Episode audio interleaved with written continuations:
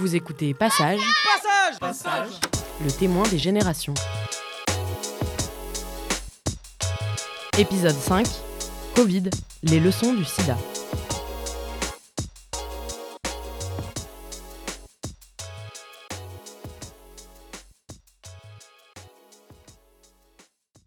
Quand vraiment Macron a dit nous sommes en guerre, moi j'ai j'ai immédiatement pensé au slogan d'Act Up.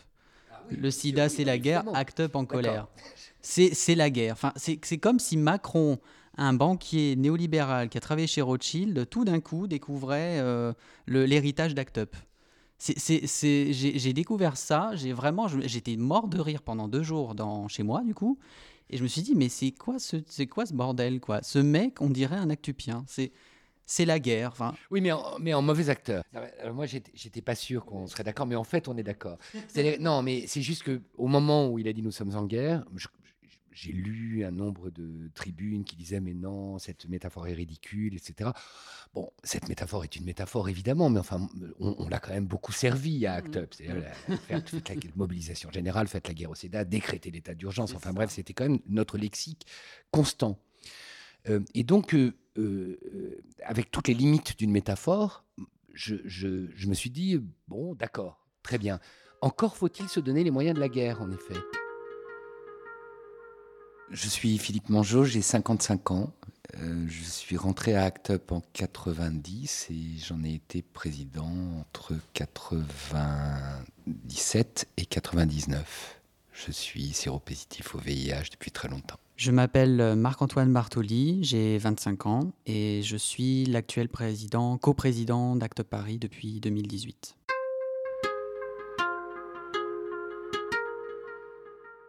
Quasi immédiatement, en fait, on s'est beaucoup concerté, donc les anciens qui avaient vécu la période 80-90, pour savoir quel réseau d'entraide on pouvait mettre en place.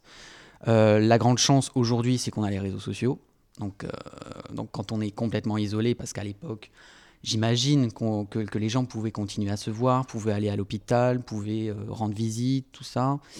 Alors qu'aujourd'hui, bah, euh, avec un confinement, on se retrouve euh, face à un mur. Quoi. 15 jours avant, avant, non pas le déclenchement du Covid, mais la, décision du confinement, il y a l'enterrement d'une des grandes figures de la lutte contre le sida, euh, qui s'appelle Jacques Lebovitch. Une figure très aimée et très irritante en même temps. Et euh, moi, j'étais pas à l'enterrement.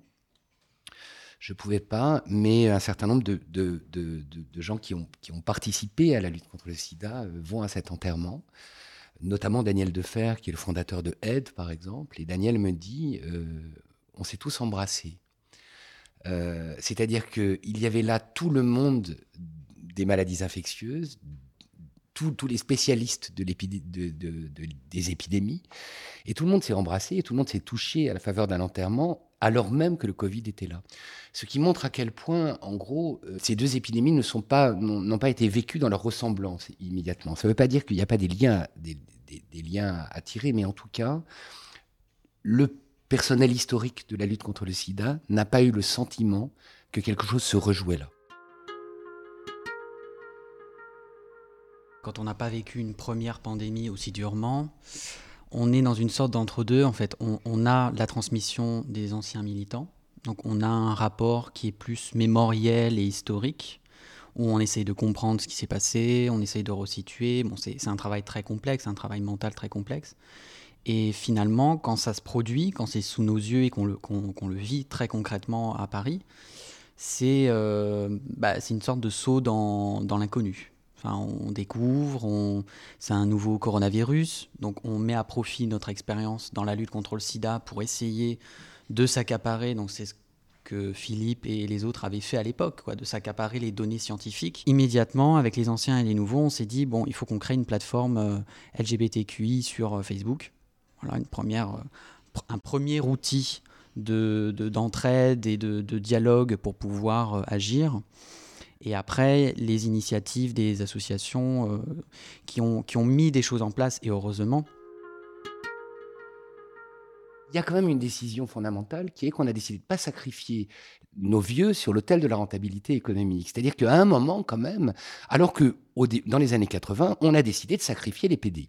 Pas sur l'autel de la rentabilité économique, mais sur l'autel, enfin les PD et les toxicos, sur l'autel de la moralité euh, euh, et, et, de la normalité sociale.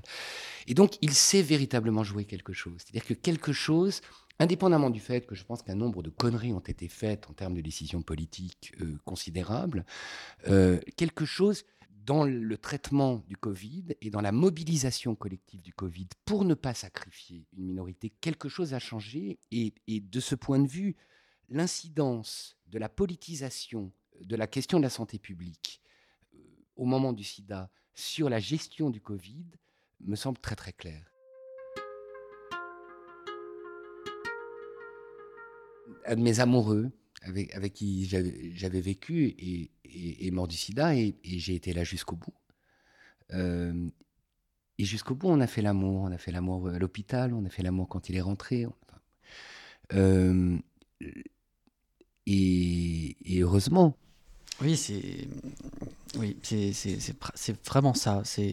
Je pense que toutes les craintes qu'avaient les gens à l'époque, dans les années 80-90, de, de, pouvoir accompagner jusqu'à la fin, de pouvoir être là, de pouvoir, euh, de pouvoir agir euh, jusqu'à jusqu'à la sépulture, jusqu'à jusqu'au jusqu'au repos éternel, enfin, si, on peut le dire comme ça. Je pense que toutes ces craintes-là, en fait, elles ont, elles, se, elles ont eu lieu, elles se sont concrétisées avec le Covid.